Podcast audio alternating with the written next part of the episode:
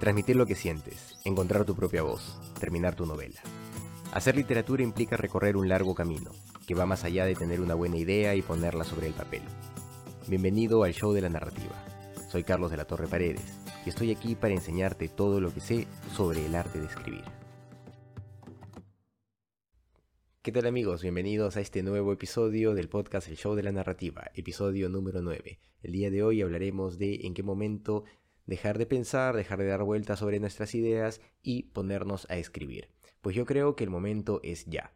Si bien uno siempre va a requerir investigación, información y cierto nivel pues de eh, confluencia de, ideas y de sensaciones que permitan canalizar adecuadamente la creatividad, y debemos estar en este ejercicio de fortalecer la creatividad en base a una actividad permanente, ¿no? En base a escribir eh, tal vez como, como, como, ensayo, como prueba, intentando desarrollar historias, siempre dándole vueltas. Lo ideal es que estemos en ese training constante para mantener fortalecida nuestra capacidad creativa. Es como con todo, ¿no? Cuando uno deja de hacerlo, eh, como que se va durmiendo un poco y hay que retomar, ¿no? pero cuando uno está en el training constante, hay cierta facilidad, ¿no? Las herramientas están más cercanas, uno está más actualizado, hay más vocabulario y pues está siempre en el ejercicio, ¿no? Entonces, no dejemos de ejercitar tanto de forma blanda como de forma dura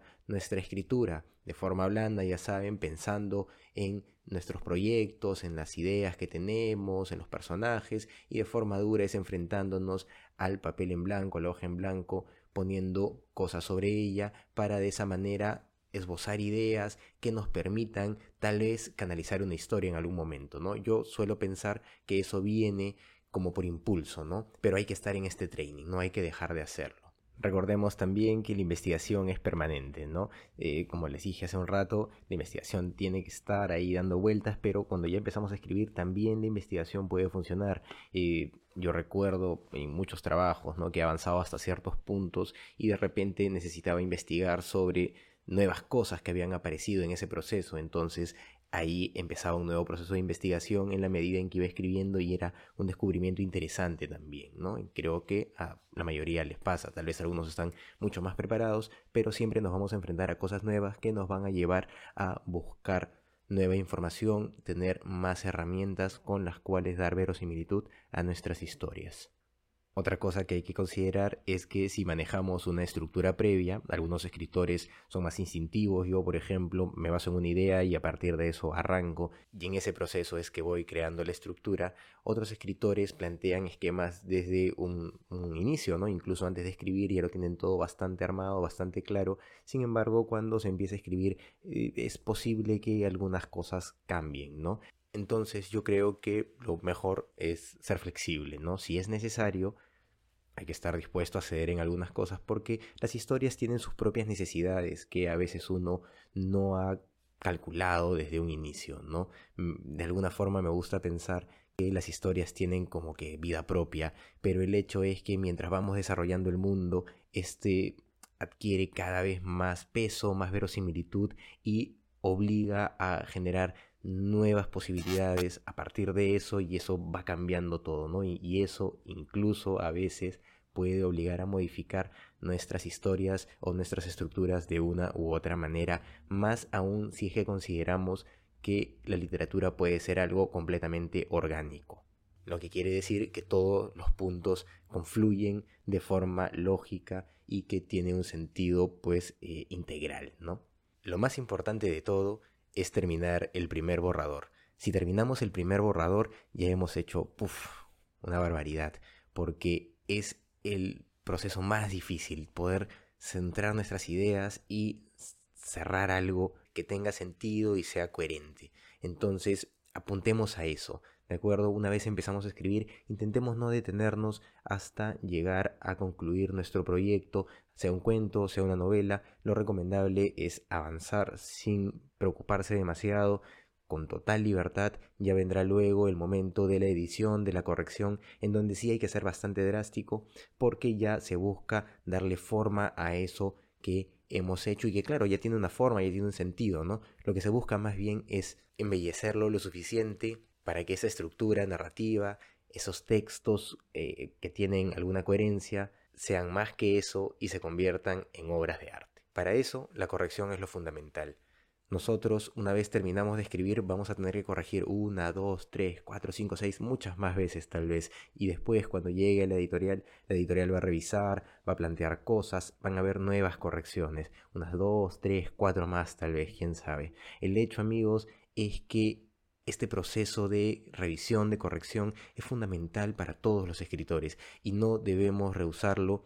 Y si bien cuando uno empieza suele pensar que las ideas que tiene son geniales y que al simple momento de ponerlos en el papel pues eh, todo tiene sentido y funciona perfectamente, eso muy difícilmente va a ser verdad, ¿no?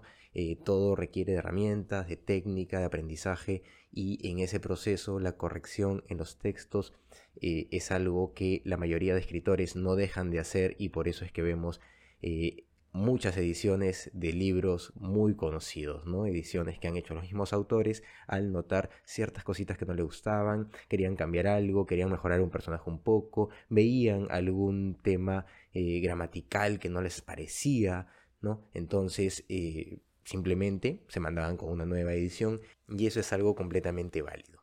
La pregunta siempre va a ser, ¿cuándo parar de corregir? Bueno, cuando haya que publicarlo. ¿De acuerdo? Cuando uno siente que ya funciona el libro, cuando uno ya se siente satisfecho con el texto, cuando uno dice, ya esto ya se puede leer, ya se puede pues publicar sin problema, es algo netamente instintivo, yo creo que ese es el momento y hay que hacerle caso a esas ideas, porque claro, si no vamos a estar en un bucle permanente de correcciones que claro, se pueden dar, pero como hemos estado hablando, se pueden dar incluso luego de publicadas con nuevas ediciones y eso funciona, eso es normal. Entonces, mandémonos amigos, terminemos nuestros proyectos, corrijamos, corrijamos hasta que nos sintamos satisfechos e intentemos publicar. ¿Y cómo se hace esto? Mandando nuestros trabajos a distintas editoriales, las cuales considerarán, según sus comités editoriales, si es publicable o no y les harán observaciones, ¿no? En caso de que no se pueda publicar, les dirán, no se puede publicar por tal, tal, tal razón, por lo menos no hay mi editorial y ustedes de esa forma ya tienen claro por qué eh, no ha pasado el filtro su trabajo